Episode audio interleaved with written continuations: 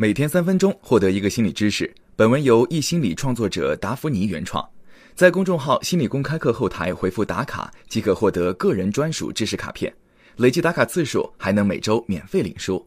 我是易心理主讲人叶磊。今天要谈的是我们耳熟能详的情商。情商概念如此火爆，各种书籍教程教人们提升情商。可放眼望去，情商低的人却比比皆是。为什么呢？因为我们太关注情商的提升和培养，而从没有去想过导致一个人情商低的内在原因到底是什么。我们常用人格来描述一个人稳定的行为模式和思维方式。既然情商的改变涉及到行为模式的改变，必然牵扯到人格的改变。如果我们不能从人格的基础层次去解读情商，而仅仅停留在技巧层面，是不能从根本上改善情商的。在咨询中，很多人说自己情商低，背后的原因其实是缺乏自我认可。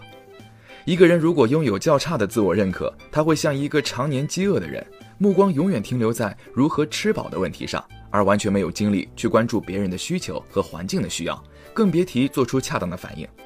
在心理层面上，那些认为自己情商低的人，首先要处理的其实是自己的心理饥饿、低自尊的问题。只有先解决心理饥饿问题，他们才有余力去掌握提升情商的技巧。心理饥饿的产生有两个原因：一是源于不良的亲子关系，也就是父母对自己缺乏认可和接纳；第二是遭遇过很多不被接纳和认可的事件。心理学认为，情商受遗传的影响很小，更多的是后天环境，比如受家族行为模式的影响。父母没有客观的评价自己的孩子。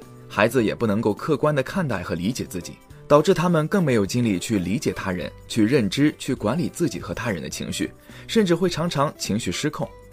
那我们该如何去处理心理饥饿的问题呢？第一，确定自己是不是心理饥饿。不够认可自我的人，经常会有一闪而过的自我否定判断，比如我这个人就是很差，没能力；我总觉得别人不喜欢我，讨厌我。整天处在这样的状态下，也就很难有额外的精力去研究外界，自然情商就会不够用。第二，学会审视自己的内心变化，审视自己的内心变化，识别自己情绪背后的需求，这正是通向了解别人、与别人合理相处的必经之路。一个人只有深刻冷静的去觉察和了解自己，才能够更深刻的去觉察别人、了解别人。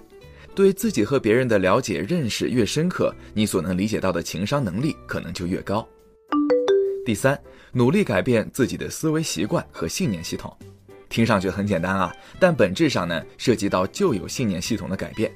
想要捕捉自己不合理的信念和思维，是一件难度比较大的事儿，而新信念和思维的养成也比较不容易。有需要的人，后续可以多借助于专业的心理咨询，通过一段时间的咨询治疗来克服这个问题。所以，想要有高情商，先要解决摆脱低自尊。正如心理学大师卡伦霍尼在《我们内心的冲突》中所说：“所有人只要还活着，就有改变自己，甚至是彻底改头换面的可能性，并非只有孩童才具有可塑性。你也是如此。”好了，以上就是今天的分享。这里是易心理三分钟心理学，喜欢的话分享给你的小伙伴吧。扫码回复打卡获得专属知识卡片，累计打卡次数还能每周免费领书。我是叶磊，我们明天见。